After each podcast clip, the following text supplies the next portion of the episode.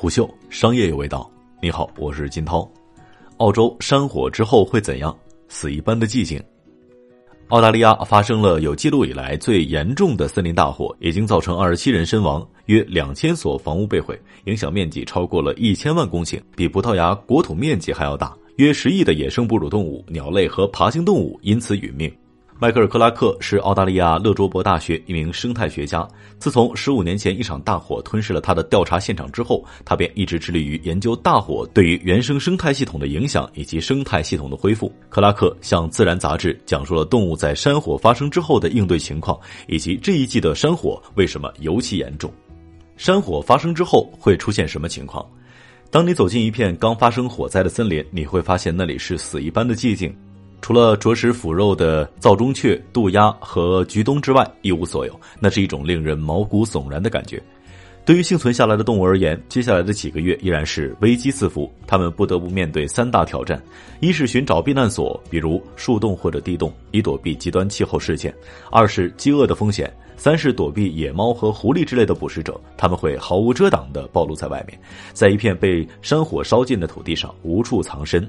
即使某只动物真的找到了一块没有被大火侵蚀的土地，那里也一定挤满了想要寻求一线生机的生物，远远超出了那块土地的承载能力。哪些动物可能受到的影响最为严重？考拉之类的动物会面临各种各样的困境。考拉生活在离地的高处，种群规模小且隔离，让这种动物逃生或者去发现未被大火烧过的森林是很难的。在过去的火灾中，我们看到了一些确实超出我们想象的创造性行为，比如禽鸟和小袋鼠会进入袋熊的洞里来逃生，但是大部分的动物最后都葬身火海。即使是一些速度很快的大型飞鸟，如猎鹰和深红玫瑰鹦鹉，都难逃大火。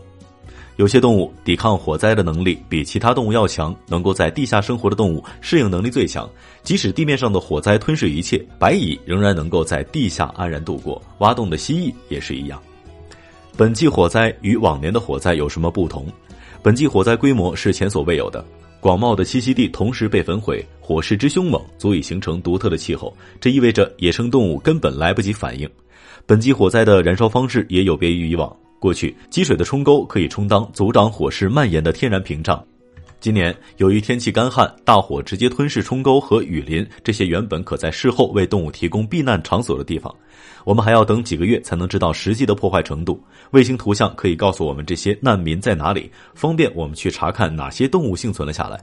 我计划展开实地的考察，尤其是沿海森林和荒野。但是现在为时尚早，还有很多的火点在燃烧。生态系统的恢复需要多长时间？此次恢复的速度可能会比以往更慢。植被重建有赖于降雨，而这已经变得不可预测。树洞和产浆树木是动物的主要资源，而它们需要几年甚至几十年才能恢复。有几种候鸟在塔斯马尼亚、维多利亚和昆士兰南部之间迁徙，它们的未来令人担忧。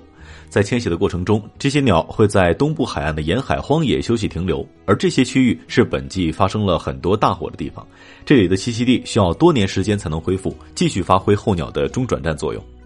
这些生态系统的未来将会如何？挑战在于，我们要弄清楚如何保护留下来的森林栖息地。我们需要主动在火灾当中充当野生动物避难所的地区附近有控制的放火烧地，以避免未来发生火灾。我并不十分赞成那么做，但是那可能是接下来的新常态。此次山火规模空前，但并非出乎意料。三十年前，科学家就曾预测气候变化会导致更加严重的火灾。我们已经看到了三大变化：火灾的发生频率、严重程度和火势范围都增加了。这三重打击削弱了野生动物的恢复能力。虎嗅商业有味道，下期见。虎嗅商业有味道，有味道。本节目由喜马拉雅、虎嗅网联合制作播出，欢迎下载虎嗅 APP，关注虎嗅公众号，查看音频文字版。